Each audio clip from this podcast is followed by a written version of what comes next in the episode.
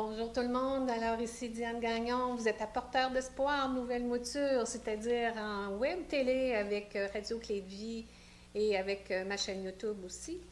Aujourd'hui, vous le savez, je l'ai annoncé plusieurs fois, je vous en ai parlé, vous avez hâte de le rencontrer. Alors, il est enfin avec nous, il arrive euh, directement de Montréal.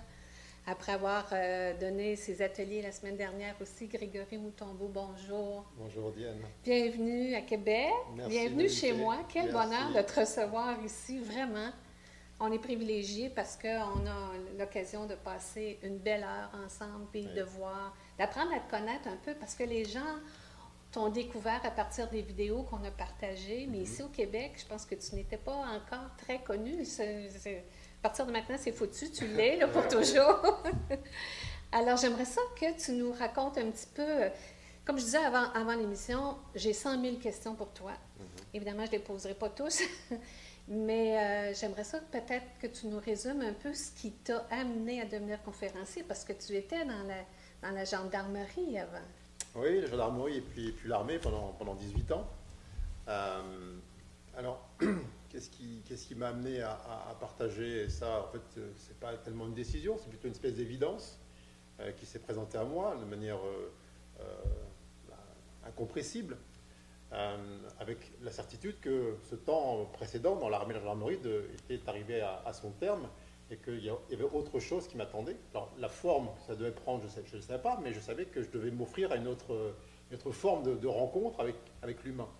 Je le rencontrais dans ces aspects un peu, un peu parfois terrifiants, un peu confrontants. euh, Sur les terrains de guerre. voilà, et puis, euh, bah, de manière assez fluide et assez naturelle, euh, je me suis re- retrouvé à rencontrer un certain nombre de personnes et, et puis de, de partager euh, euh, vision un peu moins conflictuelle de l'existence, un peu plus responsabilisante.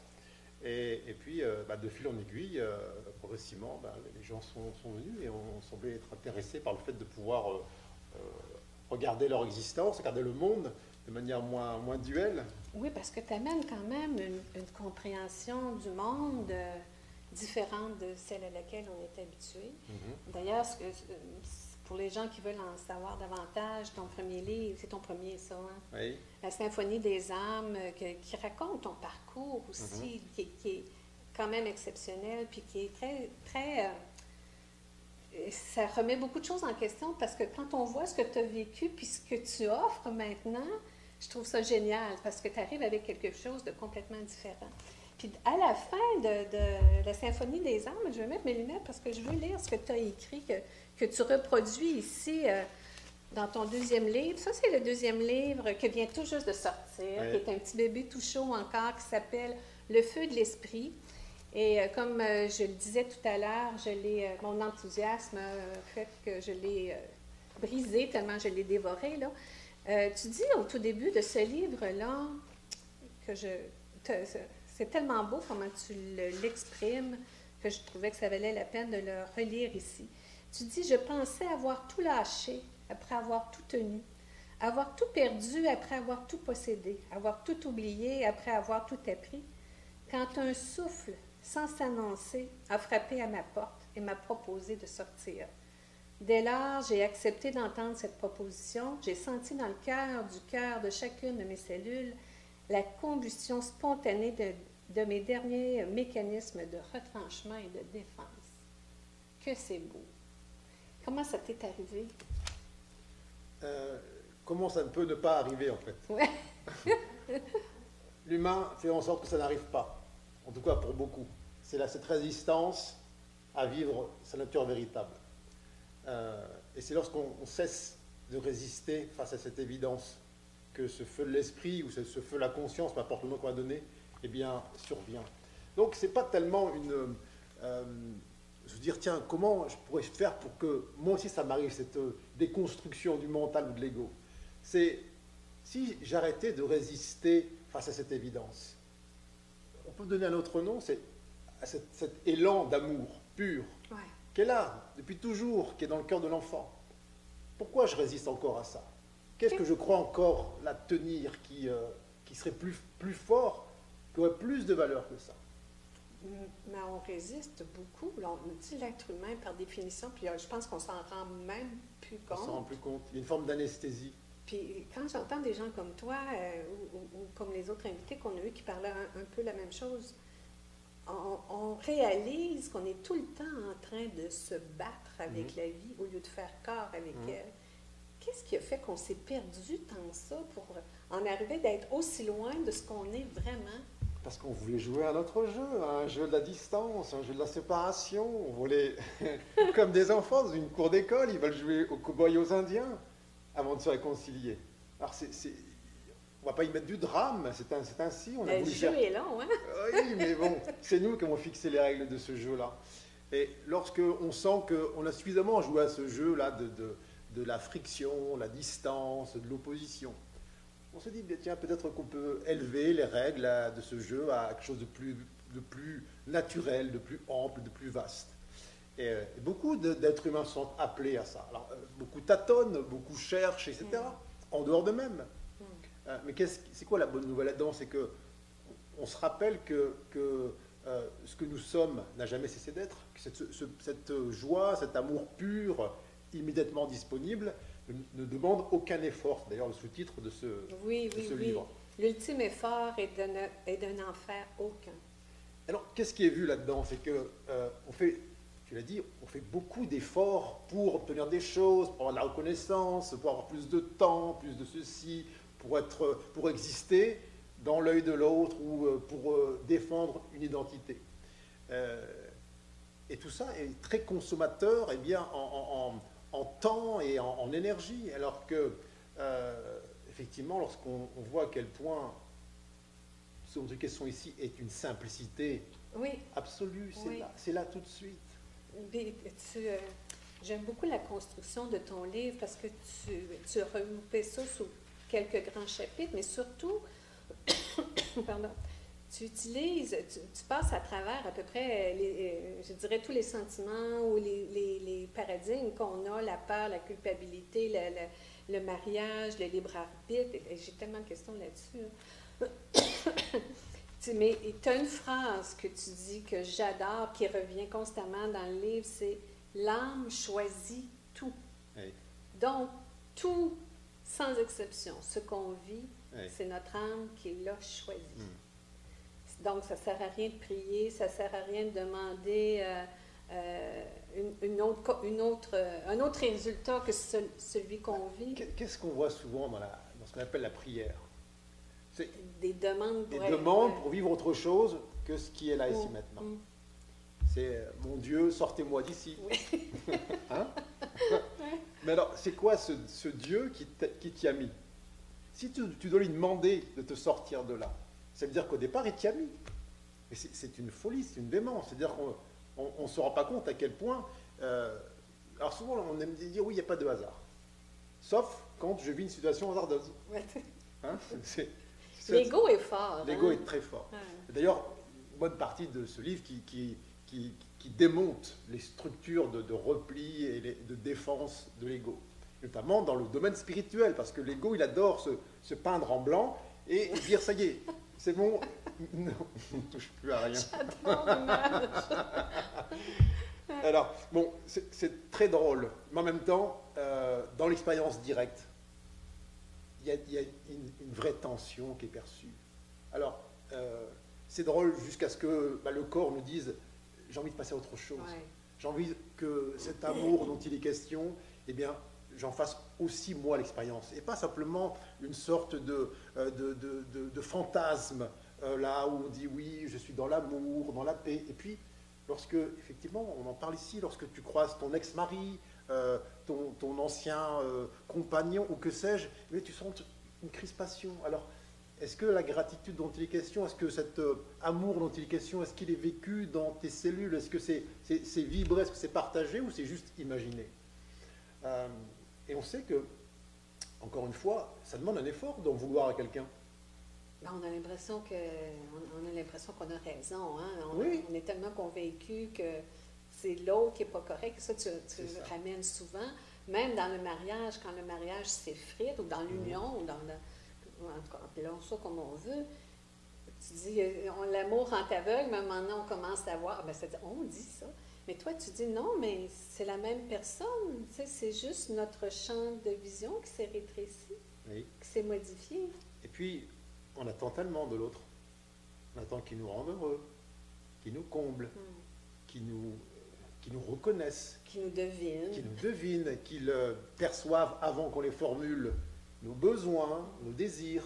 Et puis, combien d'êtres sur Terre disent Je cherche l'homme ou la femme de mes rêves. Mais qui est cette- ce personnage rêvé? Est-ce que dans cette euh, forme rêvée, il y a euh, sortir les poubelles le soir? Il y a les ronflements dans le lit? Il n'y a pas tout ça dans le rêve? Est-ce qu'il y a les courants émotionnels qui font que peut-être un jour, euh, eh bien, tu ne sais pas pourquoi, tu te sens triste ou tu te sens en colère Est-ce que ça fait partie du rêve, ça? Alors, on sait comment ça fonctionne. Dans les rapports humains au départ, oui, dans la relation, initialement, chacun joue son rôle de personnage rêvé pour l'autre. Mm. Et puis c'est usant de faire bonne figure. Donc rapidement, le- être nous-mêmes. voilà. Donc rapidement, effectivement, le, le rêve s'effrite. Et puis, alors que disent les gens? Ah oui, je, je le reconnais plus, il a changé. Mais est-ce est-ce que tu l'as déjà connu une seule fois? Ouais. Est-ce que toi-même tu te connais? Ouais. Et tu prétends connaître l'autre et de cette connaissance en tirer une conclusion? On est dans le domaine du jugement. Ouais. On attend de l'autre qui nous rende heureux, qui nous comble, qui- qu'il accomplisse ce qu'on se refuse à soi-même. Est-ce que toi, tu t'aimes vraiment à l'infini et tu demandes à l'autre de le faire pour toi? Mm. Si tu te croises dans la rue, est-ce que tu as envie de t'épouser, toi? C'est bien, ça ça me fait rire parce que c'est le titre d'un livre qu'une que amie en France a publié. C'est décidé aujourd'hui, je m'épouse. Alors, Nathalie, belle publicité pour toi.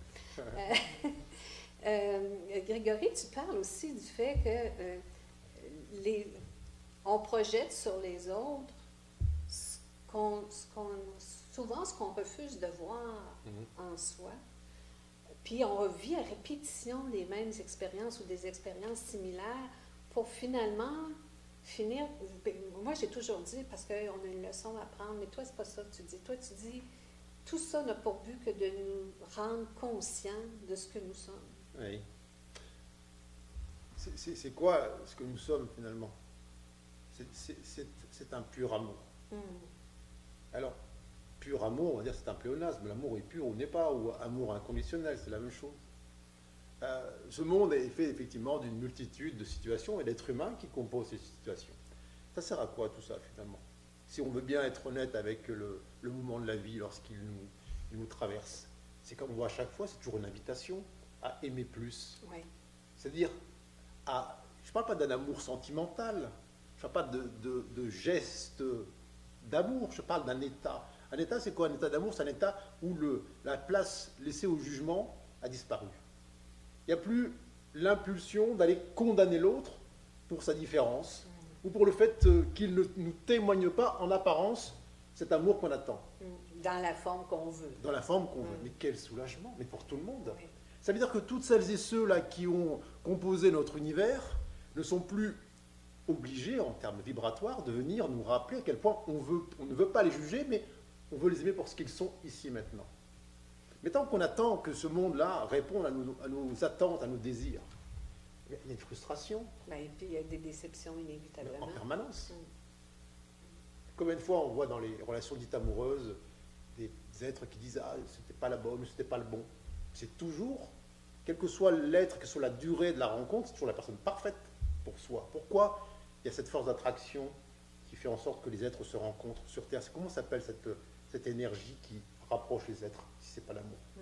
Même si dans la forme, on va y voir une agression, une insulte, une, une manipulation en apparence, mais qu'est-ce qui fait en sorte que parmi ces milliards d'êtres humains, il y a cette rencontre? Quelle est cette force? Ça s'appelle l'amour. Hmm. Si je veux bien voir ça à chaque seconde, mais quelle joie, je sors dans la rue et toutes les rencontres, le chauffeur de taxi, la boulangère, tout le temps, c'est un- une relation amoureuse, au sens véritable du terme. Qu'est-ce qui fait que les relations ne durent plus, comme ben, remarque avant, les, raisons pour lesquelles les relations duraient n'étaient peut-être pas les bonnes, mais comment on prend à partir de là la décision de dire Ah, cette relation-là ne me convient plus, même si j'aime, j'ai aimé ou j'aime encore la personne?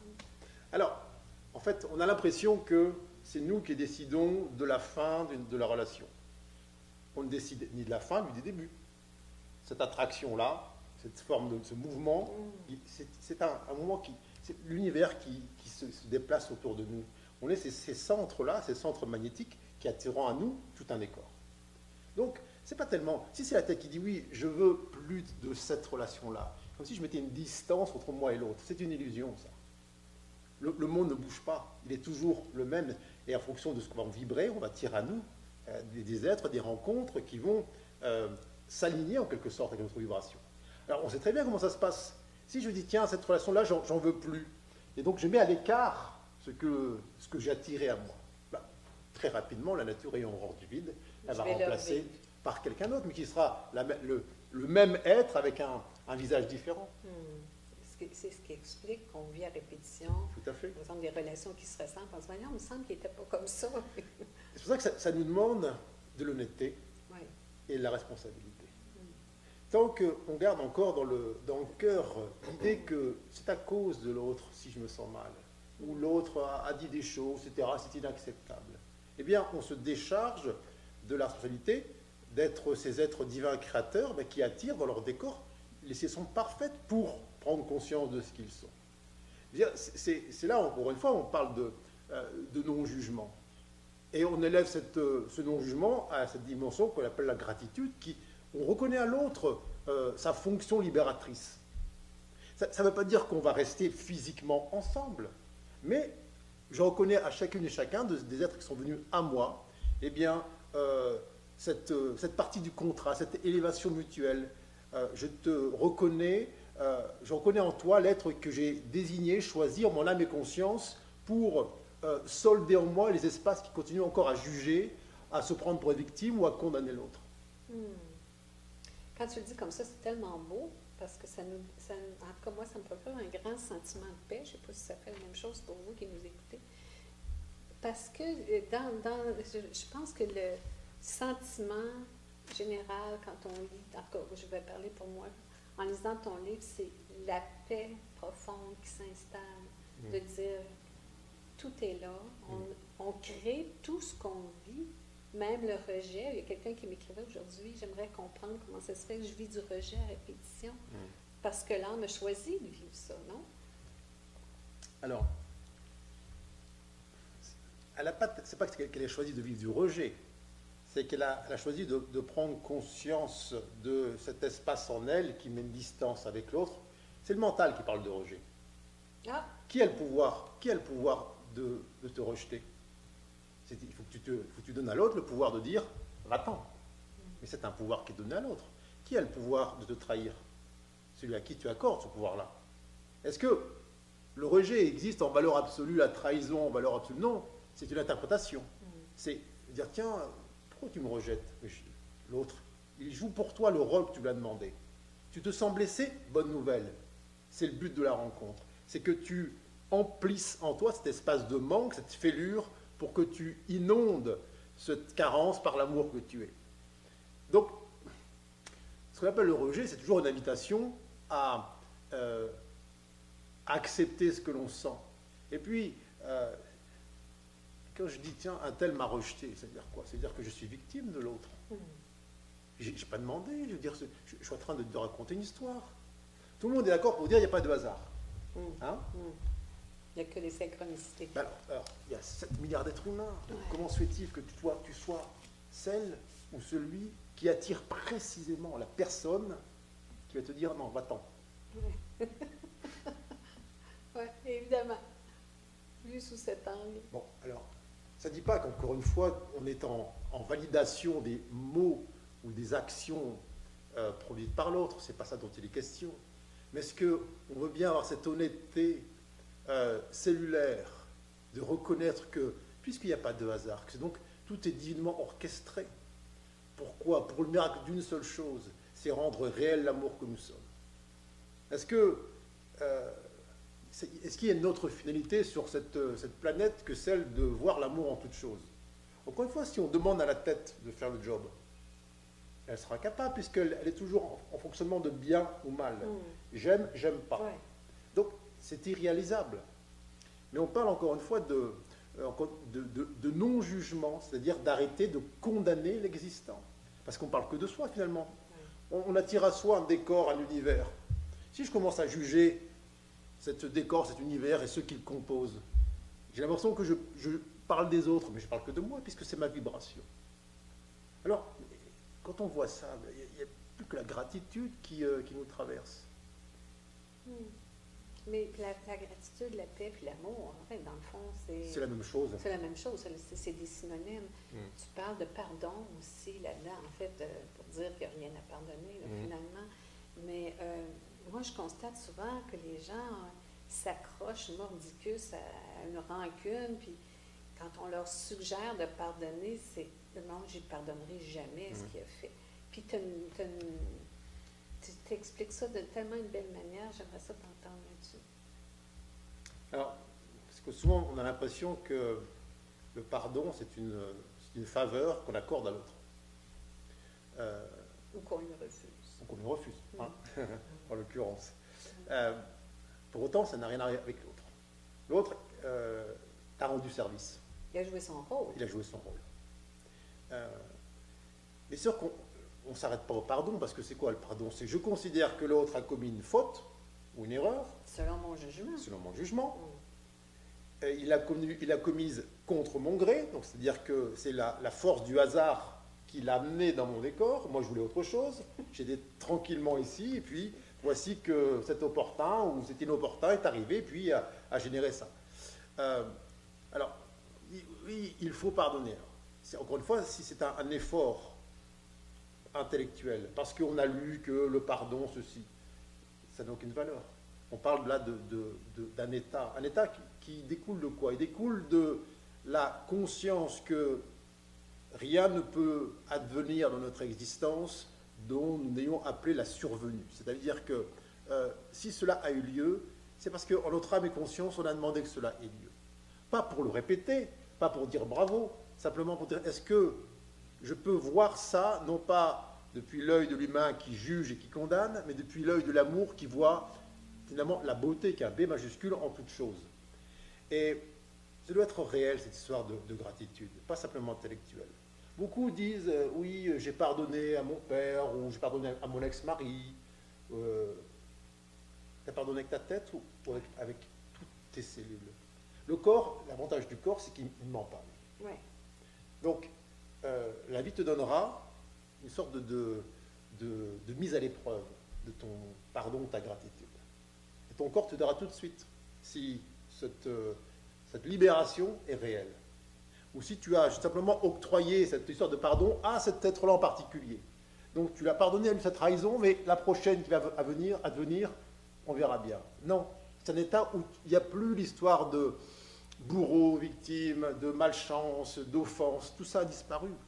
Euh, et bien effectivement, on voit plein de, plein de personnes qui, jugent les choses comme étant impardonnables et qui pensent que c'est un, une espèce de fief dans lequel on peut se, on peut, une forme de, protection, et que si euh, on pardonne, eh bien c'est la porte ouverte à toutes les offenses possibles. c'est vrai que les gens pensent ça. Alors que c'est tout à fait l'inverse. Tant que je considère que je suis de manière irrévocable la victime de quelqu'un ou de quelque chose, l'univers tout entier viendra à moi et me dira est-ce que c'est vraiment ça que tu veux? Est-ce que tu veux vraiment voir de manière éternelle l'autre comme étant ton agresseur ou ton enfonceur éternel? Mais sûr que non, tu ne veux pas ça. Tu veux le reconnaître comme ton frère, ta soeur, comme ton alter ego, au sens euh, même. Oui. Tu, parles même là-dedans, tu dis, euh, tu dis Dieu aime même les violeurs, les, abuseurs, les meurtriers. Euh, ça, l'ego spirituel a horreur de ça. Oui, ah oui. Il déteste parce que. Puis même, je suis sûre qu'en disant, j'ai l'impression d'entendre des commentaires des gens qui doivent dire non, mais c'est quoi ça? Puis, mais il n'y a pas de choix. Tu dis d'ailleurs, il n'y a pas d'élu, il n'y a pas de personne meilleure qu'une autre, il y a juste des rôles différents qu'on joue. Et on en parlait ce, midi, justement, quand on parlait, de, de cet amour divin qui est, perceptible en toute chose. Je prenais l'exemple d'un chien, par exemple. Un chien, il est animé d'un amour divin pour euh, ce qu'il appelle son maître. Et est-ce que le chien, Hitler, il jugeait Hitler? Non. Même si Hitler rentrait le midi ou le soir, il, avait comptabilisé euh, le nombre de wagons, le chien arrivait, et c'est un amour qui va vers cette, euh, cette essence divine en l'être. Bien sûr que, encore une fois, il y a des actions que les hommes vont dire oui, c'est un. Sauf que euh, l'amour divin dont il est question voit au-delà de l'expérience, au-delà des rôles joués qui sont temporels, qui servent au collectif, au-delà du plan. Et lorsqu'on veut bien se hisser à cette vision-là, bien sûr que, encore une fois, euh, c'est pas une compréhension intellectuelle, mentale, mais non, c'est insupportable. Ouais. Mon amour s'arrête là où commence mon jugement. Ah. Sauf que on pense parler de l'autre, mais on parle toujours de soi. Je, je me reconnais pour ce que je suis, sauf lorsque je commets telle action, lorsque je m'estime en deçà de l'autre, lorsque la comparaison commence. Et c'est un acte de violence toujours contre soi. Et donc, cette humanité composée d'une multitude d'êtres, ou de, personnages principaux, ou d'épouvantails, qui sont là pour dire, attends, est-ce que moi, là, celui que tu vois, là, qui, qui concentre sur lui la colère collective, ou le jugement collectif, est-ce que tu me reconnais aussi comme étant ce, ce que tu es? Ou tu places ton amour, là, à juste à la limite de ce que je manifeste? Tu parles de la colère aussi là-dedans, hein, tu viens de le mentionner. euh, Tu dis que la colère, c'est la manifestation de nos peurs. Puis, en fait, la plupart de nos sentiments qu'on qualifie négatifs, c'est une manifestation de la peur. Oui. Parce qu'il y a deux formes d'énergie, il y a l'amour et il y a la peur. Mm. J'aimerais que tu m'en dises plus un peu. Com- Comment ça se fait que la colère, ben, certains, certains êtres semblent avoir la colère plus proche des Mm. lèvres que d'autres? Ben, déjà parce que l'humain a l'impression souvent que grâce à la colère, il obtient des Ah choses. oui, c'est ça. hein. Je dis, si on tape du poing sur la table, eh bien, tous ceux qui sont assis à la table vont commencer à trembler. Comme certains patrons, par comme certains patrons. Et donc, ils pensent que c'est une forme de pouvoir. Le, le commandement par la, par la crainte. Et donc, on a l'impression que cette énergie qu'on appelle colère, eh bien, va nous permettre de- de- d'obtenir plus de l'autre. Mm. Alors qu'en vérité, elle émane d'une peur. Elle émane d'une peur de ne pas pouvoir contrôler l'autre et que le, ou la, la situation de l'instant se perdure ou se perpétue dans le futur. Donc, c'est une espèce de panique intérieure. Comme si on contrôlait le futur. Exactement. Alors, euh, on sait qu'il y a beaucoup de, de hauts responsables ou chefs d'État qui pensent, parce qu'ils vont manifester de la colère, sont dans l'expression de leur autorité, On pense à personne. Là. à personne en particulier. Alors que, si on voit bien voir les choses, on voit simplement un être humain qui a peur. On voit un enfant qui a peur. On voit un enfant qui a peur, qui a peur de pas réussir, qui a peur d'échouer, qui, qui a, qui a peur que demain soit pas conforme à ce qu'il attend ici aujourd'hui. Le jour où euh, cette, euh, ce qu'on appelle ces dirigeants verront à quel point, lorsqu'ils manifestent leur colère, simplement dans l'expression de la peur, je pense qu'ils trouveront beaucoup moins d'avantages à, à l'exprimer encore et d'utiliser comme une sorte de, de sceptre amenant le pouvoir. Est-ce que tu as l'impression que ce genre de personnes-là a un rôle à jouer dans nos vies, à nous aussi, pour nous éveiller à ce. À ce Bien évidemment, parce ce que rôle? parce que euh, il y a- il y, a deux possibilités de, de voir ces, ces êtres-là. Euh, Qu'est-ce qu'on choisit de voir? Est-ce qu'on choisit de, de- de hurler avec les loups et dire oui, le mal est ici? C'est tellement commun, tellement confortable pour les on hurle, on hurle par-dessus, par-dessus, encore plus fort. C'est ça, exactement. Ou alors, elle se dit, est-ce que je peux transcender cette vision-là, étriquée, et le reconnaître pour ce que je suis? Euh, Pas pour ce que je fais, mais c'est-à-dire, est-ce que je, je vois en lui euh, une essence euh, divine qui nous, qui nous connecte tous les uns avec les autres? C'est c'est très inconfortable pour une âme de venir jouer ce rôle d'épouvantail collectif, d'attirer. Au niveau énergétique, c'est Oui. pas rien. On sait que, voilà, l'âme sait qu'en endossant ce rôle-là, elle va tirer peut-être 50% de, de- de jugement sur toute la population mondiale. Ouais. Il, faut- il faut, il faut endurer ça.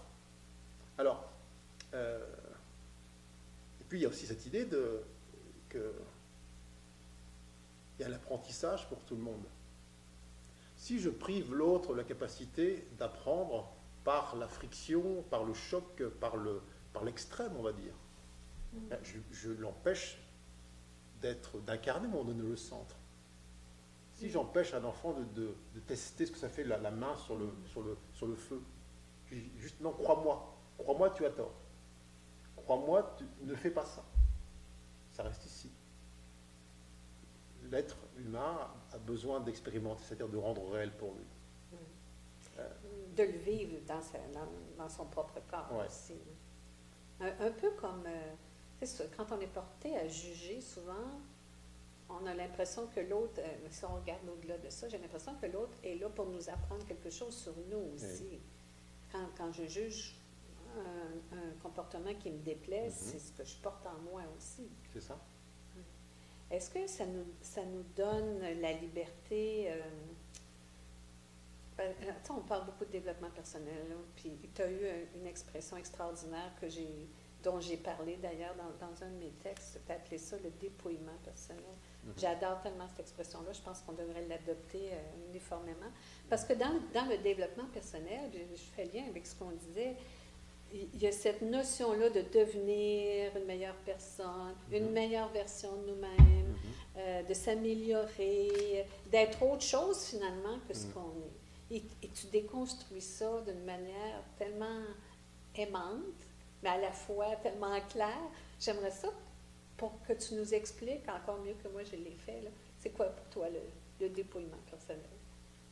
Euh, comme tu l'as dit, effectivement, très justement, euh, on a tendance à croire, par l'apprentissage dès l'enfance, que on ne se suffit pas, qu'il faut, il faut mettre des choses en plus. Il faut développer des qualités, euh, des savoir-faire, des techniques. Il faut être aimable. Et que si on, prend juste l'existence, le monde bien, va nous marcher dessus, etc. Donc il faut. Ça, ça va être l'anarchie. Alors, euh, on peut être tenté de croire effectivement que cette personne-là, cette idée qu'on a de soi, a besoin de prendre plus d'espace. Donc ce, fameux développement de la personne qui va gagner en, en assurance, en confiance. Mais ces limites qu'on va déplacer apparemment vers, euh, vers, vers l'extérieur demeurent, ça reste toujours un monde limité. Est-ce que euh, ce dont il est question ici, notre nature originelle, où tout le monde s'accorde pour dire effectivement que nous sommes infinis et éternels, peut être développé Est-ce qu'on peut développer l'éternel et l'infini? Alors, soit on se prend pour cette personne à développer, et ça peut prendre une éternité, ils sans jamais atteindre un but, puisque ça reste toujours euh, comme un ballon qu'on gonfle. Soit on dit, euh, j'arrête de juger l'existant. Et je reconnais ici et maintenant la perfection de ce que je suis. J'ai pas besoin de plus. J'ai pas besoin de plus. Sauf à croire que ce que je suis n'est pas suffisant. Suffisant pour qui? Qui je veux encore séduire? Il y a c'est très fort, je trouve, cet élan-là collectif, en tout cas ici au Québec, de, de suivre des formations, de suivre des ateliers, de mm-hmm. devenir mm-hmm. ceci, de mm-hmm. devenir cela. Et je trouve que euh, on, s'épuise. Et puis, ça, ne s'arrête jamais. Ça ne s'arrête jamais. On n'est jamais satisfait de soi. Puis là, l'ego embarque dans la comparaison. Comment ça se fait que lui a ça, puis moi, j'ai pas ça, puis oh, moi, je vais être comme elle, puis... Et ça finit plus. On est, et on n'est plus du tout branché sur soi. L'idée de dépouillement personnel, c'est laisser partir toutes ces croyances et ces artifices et reconnaître ici maintenant, sans délai, le miracle de l'unicité. Ça veut dire que chaque être humain sur Terre vient avec une note qui lui est propre, un parfum unique. Il n'y a pas deux fois le même. L'enfer débute avec la comparaison. Est-ce qu'on ferait du développement personnel s'il n'y a pas de comparaison? Est-ce que la tulipe veut être une rose et c'est ce qui se passe. J'ai pas cette pétale, dit la tulipe. J'en veux autant que la rose. Je vais me développer. Mais sauf, elle sera jamais une rose. Elle est belle que si elle se reconnaît en tant que tulipe. On ne dit pas que le, le tournesol et le pissenlit, on dit qu'ils sont différents. Mais si il n'y a pas de pissenlit, il n'y a pas de tournesol non plus. Donc cette idée-là de déploiement personnel, c'est un, c'est juste pour ramener chacune et chacun à la pleine conscience que ici et maintenant, il est parfait. Ça, ce que je dis, la perfection pour la tête, c'est insupportable. Parce qu'il continue à comparer, oui, mais par rapport à l'autre, ou par rapport à ce que j'imagine demain, ou ce que je veux, je voudrais. Stop, stop, stop, stop. Est-ce que là, en valeur absolue, pas en valeur relative, en valeur absolue, tu peux accueillir toute la beauté de ta note unique, de ton parfum Le monde entier a besoin de sentir ton parfum, pas un parfum amélioré ou améliorable, ton parfum. Tu viens sur Terre pour ça, pour que chacune chacun puisse te respirer. Et dès lors qu'il y a l'idée de non, je ne suis pas encore assez bien, il y a la négation totale de ce parfum. Puis, puis, euh, les efforts, le, travail, tout ça qui se met en branle, puis on n'y arrive pas, on n'y arrive, arrive jamais finalement. Et puis ce, ce- ce- ce pseudo-bien-être qui peut être ressenti ou perçu pendant quelques jours ou quelques Mm. semaines Mm. après ce genre d'effort, il ne dure pas. Non. Parce qu'il est toujours rattrapé par, par un, un nouveau défi, un, un- un nouveau sommet à atteindre. Et ça ne s'arrête jamais, c'est une fuite en avant perpétuelle. Puis quand on se ramène à soi, comme tu l'expliques, c'est, je trouve que ça nous, ça relâche complètement le corps. Tu sais, le corps, il dit, Ouais. mon Dieu, je, je n'ai plus besoin de forcer. J'ai plus besoin de faire autant de choses que ça. Moi, je suis comme dans ce bout-là, là, je dirais, et je trouve que c'est très, euh, c'est très libérateur. L'ego se bat, là, de, ouais, donc, qu'est-ce que tu fais là, tu n'as pas le droit, puis euh, Mm. tu peux pas faire ça, m- mais tout le reste, il y a un mouvement là, qui, se fait. Et, tu sais, on parlait aussi, tu sais, tout le travail, tu as, des phrases, tu écris d'une plume extraordinaire, d'abord, je veux le souligner, parce que moi qui suis une maniaque des mots, je, je, je dévore chacune de tes phrases, et j'admire la précision avec laquelle tu, tu utilises chaque mot. C'est très bien écrit, vous allez avoir un plaisir fou à lire ça. Tu sais, tu parles du travail, tu dis, on, on, on vend notre temps pour aller travailler, puis souvent dans des choses, Mhm. dans des environnements qui ne nous conviennent pas, mais Mhm. parce que c'est ce qu'on Mhm. avait décidé ou que nos parents ont décidé pour nous. Et on se tue à l'ouvrage. Oui. Et il y a- il y a une- moi, je, je- en tout cas, ce que j'observe, évidemment, il y a, il y a un, un déséquilibre épouvantable entre le bien-être personnel, Mhm. entre soi, Mhm. puis ce par quoi on va combler nos besoins de base. Alors, on peut voir que tout ça a une utilité. C'est-à-dire que ça nous montre à quel point on ne veut pas ça. En le faisant, on se rend compte que c'est pas ça qu'on veut. Alors, l'obstination fait que, en tout cas dans l'époque actuelle, où il y a une sorte d'élévation collective des, des fréquences, que cette obstination-là, elle est sentie dans, dans le corps. Alors, il y a des espèces d'effondrements énergétiques, des, des- des- des dépressions, des, pathologies qui se manifestent. Des burn-out. Burn-out.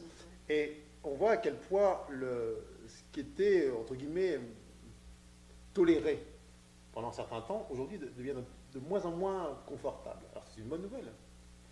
Et puis l'autre bonne nouvelle, c'est qu'il n'y a, pas de- il a pas de marche arrière possible dans ce processus. C'est-à-dire que lorsque on commence à, à prendre une distance suffisante pour s'observer en train de, de se nier, donc d'être dans le, dans le déni de soi, on ne peut pas reprendre les mêmes vêtements étriqués et dire non, finalement, tout va bien. Mais le corps ne le permet pas de toute Non, façon. c'est pas possible. Ce qui est vu est vu. Alors, euh, Une fois qu'on le vu, on ne peut plus ne plus le voir. non, c'est ça. Donc, en fait, c'est une vraie bonne nouvelle. Ouais. Ouais. On parlait du corps, justement, euh, notre, notre corps qui nous envoie tous les signaux euh, au moment où on en a besoin, quand on est en résistance, quand on est en contraction. Puis tu as cette, euh, cette phrase fabuleuse pour nous pour observer notre corps en disant c'est comme quand on prend notre voiture, même si on va faire changer les pneus sans changer les freins, euh, c'est nous qui la conduisons, mais ce- nous ne sommes pas la voiture. Bien sûr. C'est la même chose avec le corps. Je, je ne suis pas, on n'est pas, entre guillemets, on n'est pas que le corps. C'est pas qu'on n'est pas le corps et qu'on on jette le corps aux ordures, aux oubliettes, Non. mais on arrête de se prendre pour le corps. D'abord, c'est là le, le- le commencement de la peur. Lorsqu'on commence à s'identifier à cette matière, on voit ben, elle est soumise à des fluctuations, du chaud, du froid, des besoins. La mort. nous, on observe les personnes parfois âgées qui sont là, qui dépérissent, alors à s'inquiéter, pour moi, dans 10 ans, et puis, bref. Mais qu'est-ce que, qu'est-ce que nous sommes en vérité? On- Nous sommes des, des consciences qui utilisons ce corps pour interagir avec l'humanité. C'est donc c'est juste un moyen de perception. C'est comme un- un- une sorte de, de- de haut-parleur, d'un poste radio, qui sert à émettre des choses. Mais on n'est pas le poste radio. On ne dit pas que le poste radio ne vaut rien, on dit simplement, je, J'utilise ça. J'utilise ça, c'est un, un outil, un outil de partage de l'amour que nous sommes, de la joie que nous sommes, de la paix que nous sommes. Euh, et bien sûr, l'écueil, c'était de, de se prendre directement pour le, pour le, le- le poste, l'émetteur radio. Et Comment on fait pour euh, rester ou devenir authentique, là, pour ceux qui, ont de la misère avec ça. pour moi, c'est ma valeur première, mais c'est pas toujours évident d'être authentique. On essaie le plus possible, mais euh, quand on laisse aller tout le reste puis qu'on se fout de tout le reste, c'est facile de devenir authentique. Est-ce que pour toi, l'authenticité ou l'intégrité, c'est on a ça à la base, on est ça à la base? Ben, il y, a une vraie cohérence qui est observée chez l'enfant. L'enfant, lorsqu'il est, il est, il a une tristesse qui, traverse, il pleure. L'adulte, il dit Ah, tout va bien, mm. je vais bien. Mm. Lorsqu'il n'aime il pas un, aliment, il va cracher. Mm. L'adulte, il se force à manger Très bon. Mais qu'est-ce qu'on apprend à l'enfant?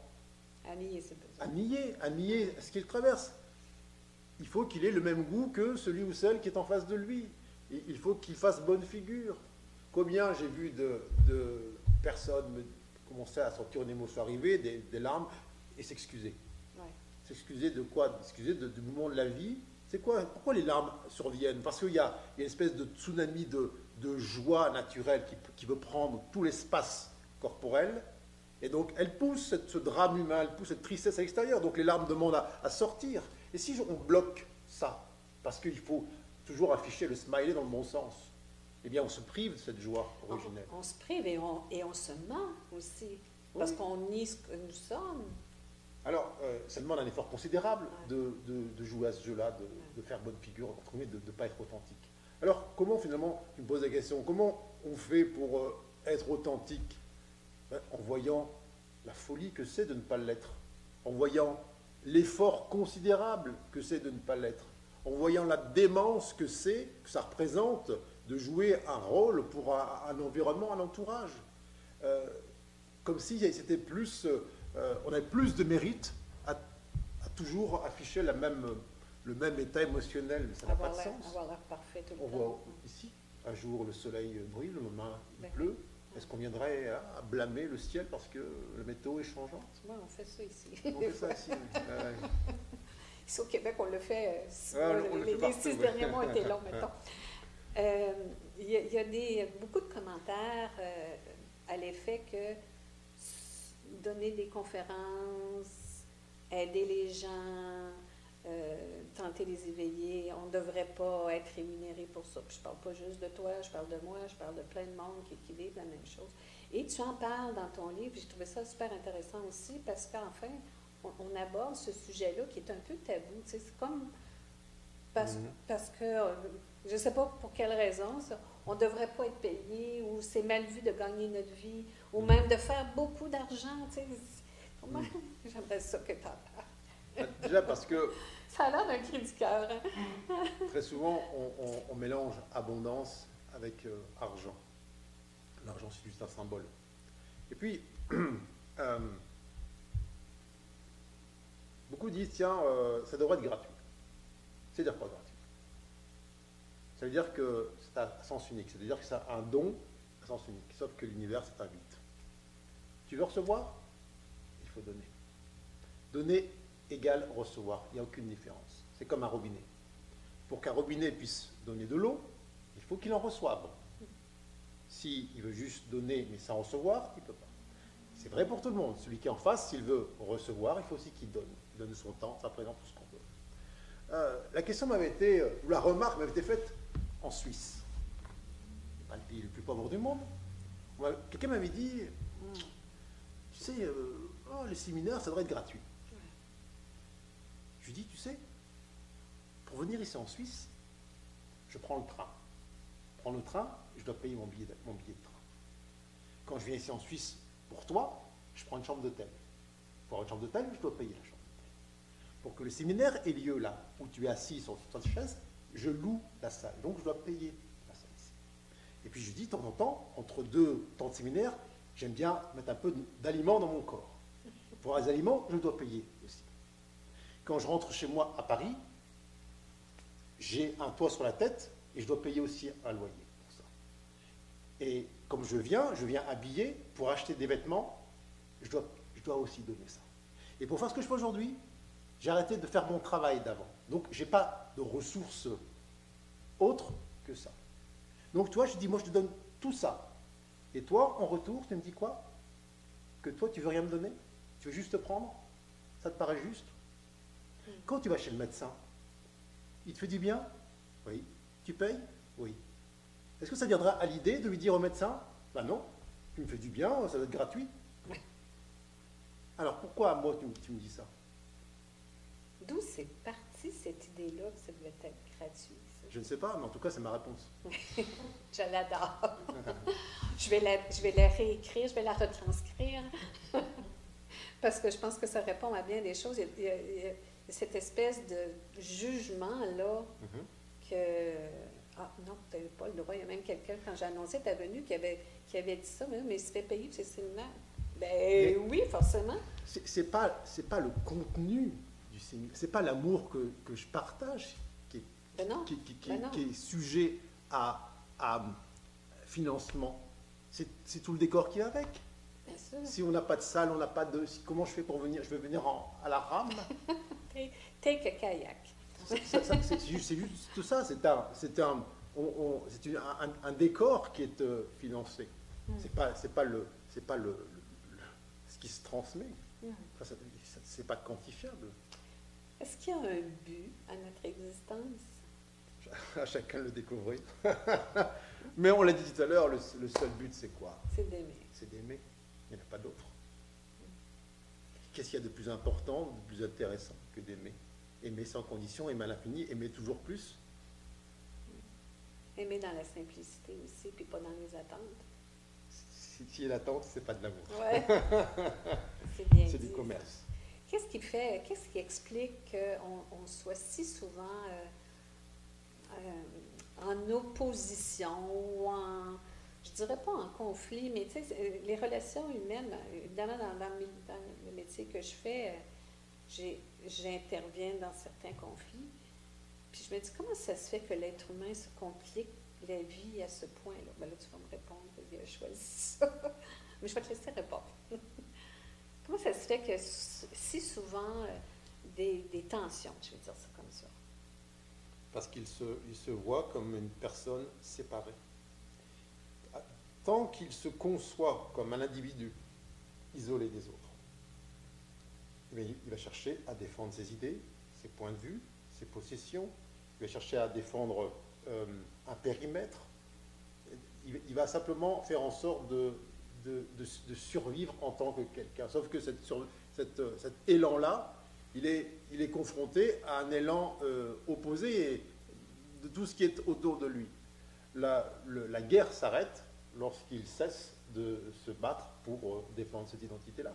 J'aime bien prendre cet exemple du, du, du match de boxe. Euh, pour se battre, il faut être deux. Mm. Lorsqu'on cesse de vouloir batailler, avoir raison, convaincre, même si l'autre en face de soi, il est super entraîné, il est là, et tout en sueur, et tout prêt à...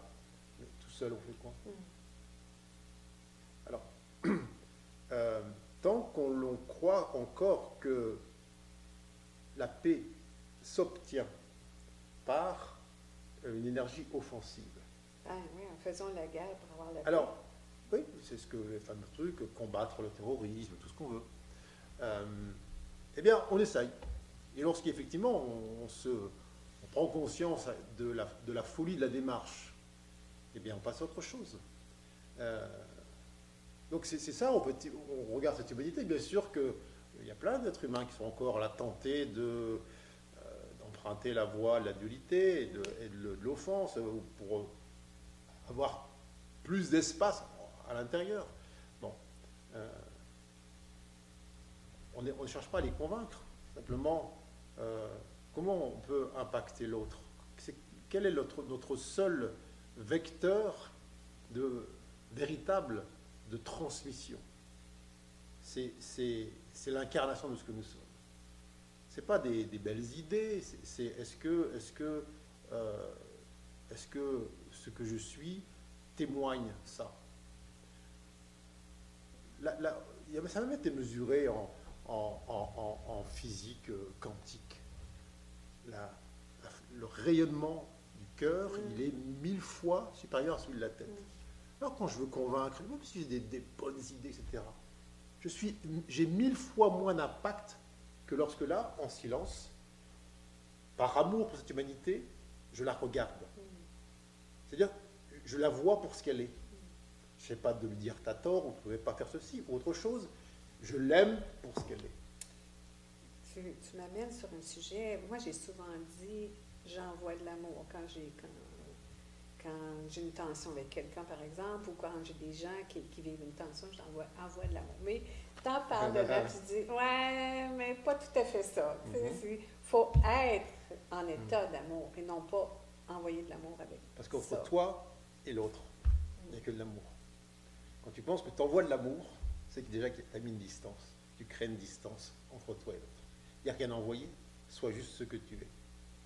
Mm. Si tu vois l'autre pour ce qu'il est, comme toi, pur amour, est-ce que tu peux encore envoyer de l'amour? Non, parce que tu reconnais l'autre comme étant l'amour lui-même. Mm. Est-ce que les, les, sources de conflit, justement, pour compléter ce sujet-là, c'est juste de se rappeler que je suis amour et l'autre est amour, dans le fond. Mm-hmm. Cette réunion-là, bien là, évidemment, il faut être deux pour se battre, mais il faut être deux pour réconcilier aussi. Quand tu te rappelles pour toi, te rappelles pour le monde entier. Mm. Parce qu'il n'y a pas de séparation. C'est là toute la puissance de l'amour. Tu n'as pas besoin d'aller euh, le revendiquer. Mm. Tu n'as pas besoin de dire hey, je suis tout amour. C'est comme, le, comme le soleil, il ne dit pas Hé, les humains, je brille. Il a pas besoin. Il est.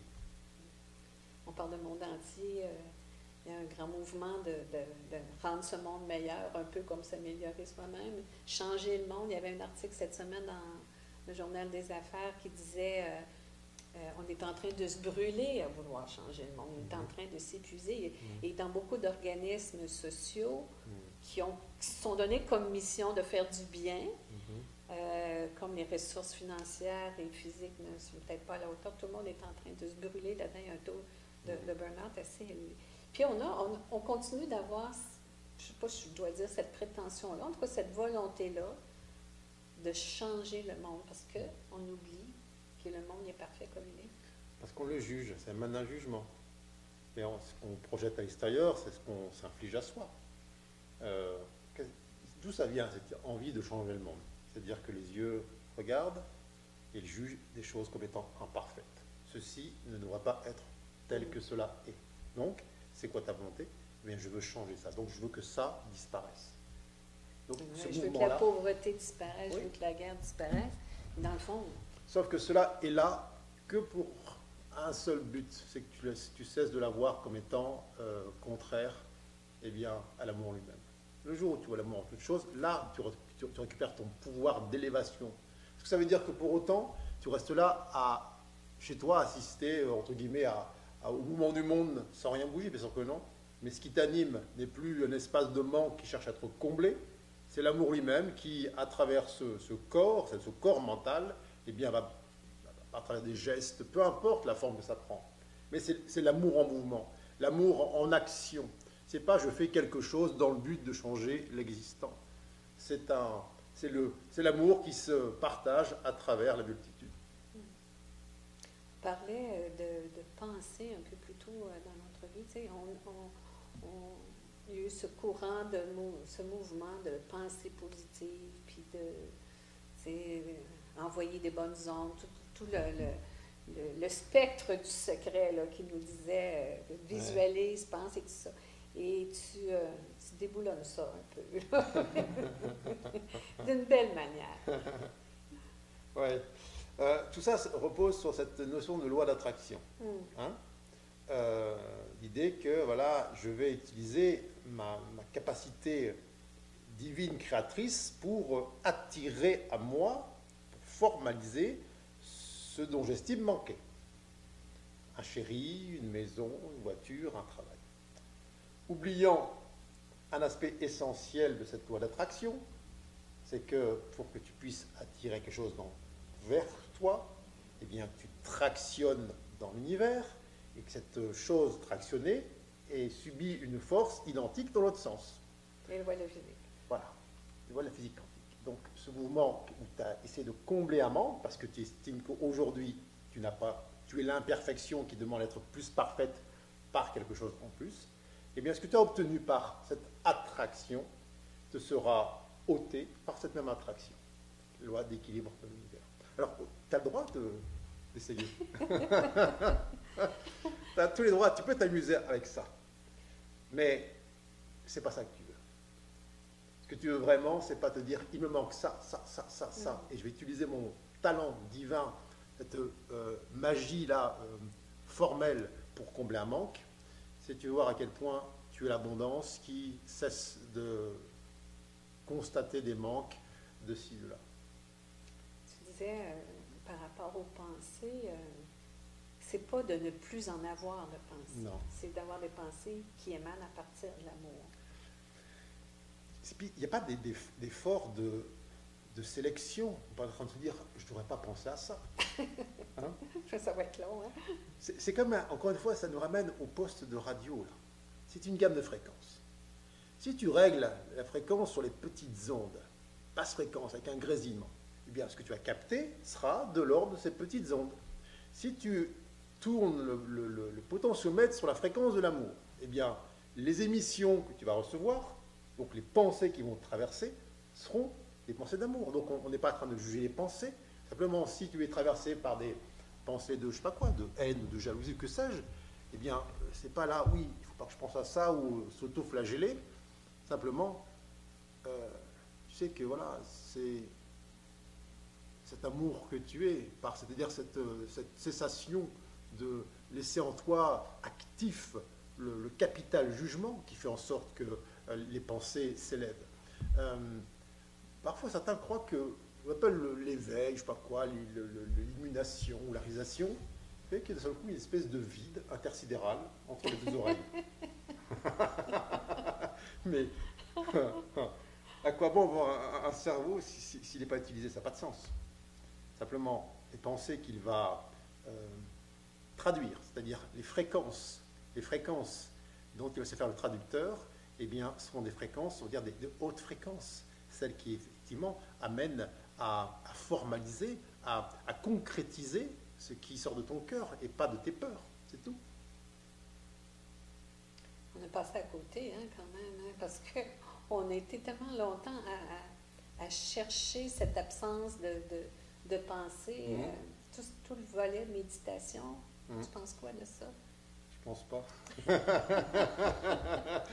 Attends. J'adore. Est-ce que tu médites? Très sincèrement, non. OK.